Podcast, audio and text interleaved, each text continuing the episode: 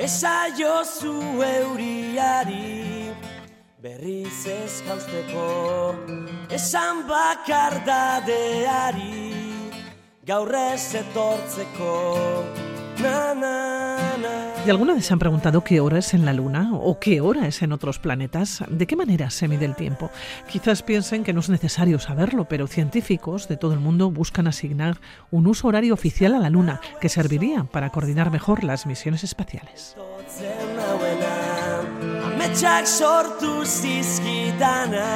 Javier Armentia, astrofísico, director del planetario de Pamplona. ¿Cómo estás? Muy buenas. ¿Qué tal? Muy buenas. Fíjate que nosotros andamos aquí en la Tierra todavía con líos con lo de las horas, los cambios de hora y todas estas cosas. Y, y ahora ya nos, nos liamos en la Luna y no te quiero contar con más. Oye, ¿qué hora es en la Luna? Pues, pues depende. Normalmente lo que lo que se hace es usar la, la, la, el GMT que solíamos decir antes, la, el tiempo universal coordinado, ¿no? O TUC o UTC, como se dice en inglés, que es eh, la hora, eh, lo que solíamos decir que es la hora del meridiano de Greenwich, ¿no? En, en, en la Tierra, fíjate que, que la estandarización de la hora llevó muchísimo tiempo, porque mm, había una hora local, que es la que se definía con los relojes locales. En general, mm, todo el mundo tiene muy claro, o podemos tener un poco una idea clara, un día es la duración que tarda la Tierra en dar una vuelta. Esto puede parecer muy sencillo, ¿no? Pues no tienes más que esperar a que algo esté en el mismo sitio y han Ujú. pasado, mm, eso lo divides en 86.400 segundos, o sea, en 24 horas de 60 minutos y cada minuto de 60 segundos, ¿no? Eh, lo que pasa es que con respecto a qué, ¿no? Normalmente medimos el tiempo, lo que hablamos, lo llamamos el, el tiempo solar medio, es decir, mm, desde que mm, el sol está en el sur, en el mediodía, hasta el sol en el mediodía el día siguiente.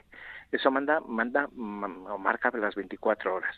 Usamos esa referencia porque como la Tierra además da tre- en 365 días, da una vuelta alrededor del Sol, eh, si midiéramos con, con respecto a las estrellas, lo que se llama el tiempo siderio, pues sería un poco más eh, un poco más corto, ¿no? Porque mm, cada día, digamos, la, el- el- la Tierra va avanzando un poco y al Sol le cuesta, por así decirlo, un poquito más, eh, unos cuatro minutos en llegar al, al, mismo sitio. Bueno, mm, ya digo que todo esto fue un lío porque porque al final hubo que establecer un, un meridiano de referencia. Fue París en una época, en España se usaba, por ejemplo, para las misiones que iban a América, se usaba el, el del último puerto, pues podía ser Sanlúcar o podía ser un puerto en Canarias. Eh, mm, con la con la llegada de la de, de la superioridad inglesa en el en los mares con el siglo XIX y así, pues se estableció ese, ese meridiano de Greenwich que es el que usamos todos, ¿no? Ese que pasa pues por, por la zona entre Zaragoza y Huesca Sí. y Alicante, ¿no?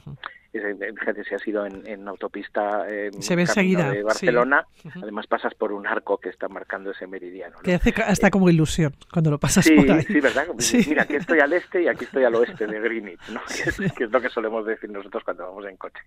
Bueno, pues, eh, pues eso más o menos en la Tierra, eh, me- me- pues dice, bueno, ¿qué más da, no? Durante mucho tiempo en, en cada pueblo, pues fíjate, con el reloj de sol de la iglesia o del ayuntamiento, pues se marcaba el tiempo local. Lo que pasa es que en la era de las comunicaciones y de las telecomunicaciones, pues esto empezaba a ser más complejo. Incluso es más complejo ahora porque eh, tenemos que medir todo, digamos, con muchísima precisión. Los, los relojes que, que miden, por ejemplo, para tener una sensibilidad del GPS y que nos marque muy bien dentro de un metro de error nuestra posición, pues exigen una precisión mm, de unos mm, de unas mm, millonésimas de segundo. O sea que fíjate, por eso usamos relojes atómicos. Bueno, ¿qué es lo que pasa? Eh, eh, en la Luna podíamos decir, bueno, pues sin más usamos la hora que es en la Tierra.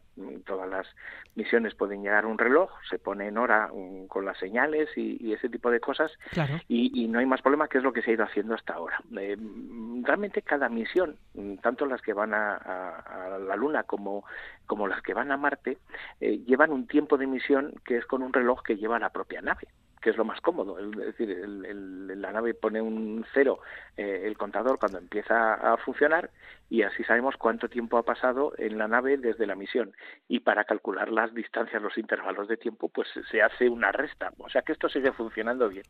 Lo que pasa es que si en la Luna va a haber varias misiones coordinadas, por ejemplo, la Agencia Espacial Europea, quiere poner en los próximos años un sistema de telecomunicaciones en la Luna que sirva pues tanto para las bases que se establezcan como para las misiones que estén por el suelo o como las misiones que estén en órbita, ¿no? Y poderse comunicar todo eso exige tener una hora definida. Y se hará, bueno, pues lo que se está haciendo es, es una especie de, de consorcio para, para establecer una serie de, de, acuerdos entre los diferentes países, ¿no? Entre las diferentes eh, misiones espaciales o entre las diferentes agencias espaciales del mundo que tengan la misma hora. Sí, sí, y, si en el futuro van misiones privadas, pues otro tanto, ¿no?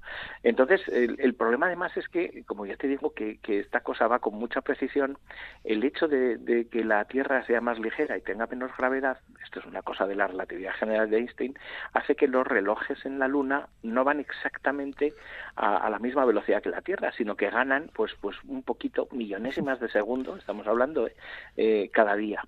Y entonces, eh, si pusiéramos un sistema de horas adecuado a, la Luna, pues iría desfasando del, terrestre, ¿no? Con lo cual habrá que, una vez más, todo esto, la, toda esta labor la va a hacer tu reloj, es decir, el ordenador que hace el cálculo. Pero ya se ha demostrado a veces complicado, un complicado pues, pues con las misiones que van a Marte.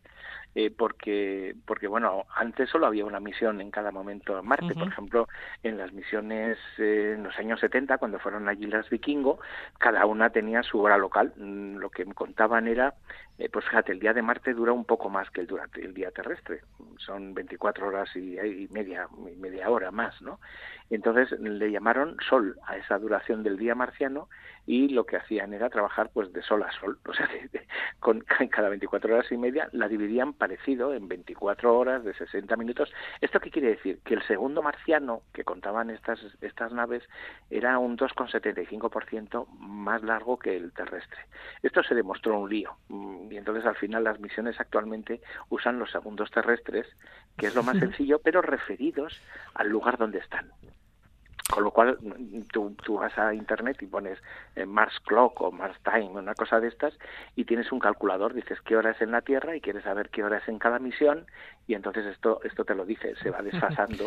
Claro, este, estaba pensando, Javier, claro, desde 1972 el ser humano no ha pisado la Luna. Eh, poner un uso horario podría facilitar la vuelta a la Luna, facilitaría la llegada, y por cierto, según la NASA, los seres humanos podrían vivir en la Luna a partir del 2030. Sí, bueno, ya sabes que estas cosas las estamos diciendo siempre, pero bueno, es cierto, la misión, la, la misión Artemisa, las misiones chinas, larga marcha, eh, hablan ya de misiones tripuladas para el año 2025, o sea, es decir, dentro de dos años las primeras, el establecimiento de alguna base, incluso de una estación orbital en, en la Luna eh, eh, a lo largo de la segunda parte de, este, de esta década y, y para el año 2050 posiblemente mm, laboratorios eh, permanentes en la Luna, ¿no? Este es el desarrollo. Mm, yo creo que luego se alargará un poco, ¿no? Piensa que se multiplique por dos.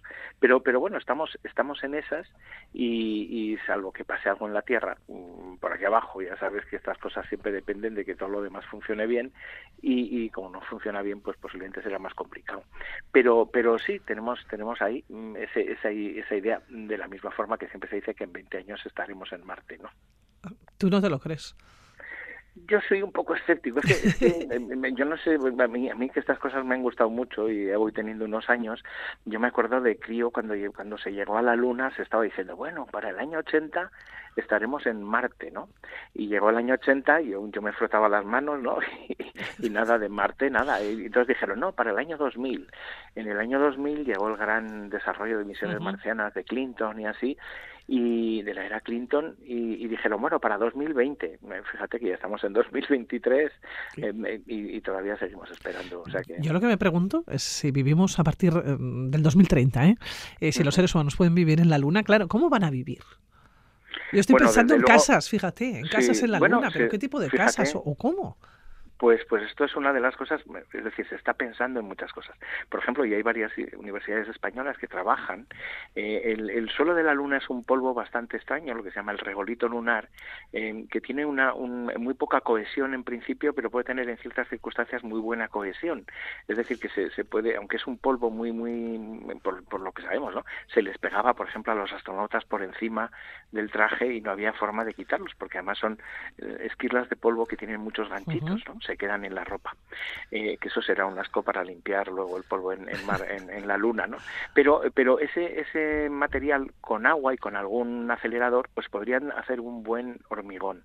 Es decir, posiblemente lo que se haga es eh, por supuesto te tienes que proteger de las radiaciones eh, ultravioletas del sol y todas las que llegan y tienes que crear un, ambiente controlado porque no tiene atmósfera la luna y, estás ahí. Con lo cual, para cubrirse, posiblemente se hagan coberturas, eh, se pintaban en los libros de ciencia ficción con, con vidrio y así, ¿no? Pero será mucho más útil tener, tener techos bastante gruesos de, de, de, este, de este hormigón lunar que ya digo que se está probando y posiblemente lo tengamos ahí dentro de unos años. Estaba pensando que seguro que en algún programa, dentro de un tiempo o dentro de unos meses, de años, hablaremos de las casas en la Luna. ¿eh? ¿Cómo, ¿Cómo van a ser? ¿Cómo serán? Pero eso ya lo, tenemos que dejar, estas elucubraciones ya lo tenemos que dejar para, para otro día.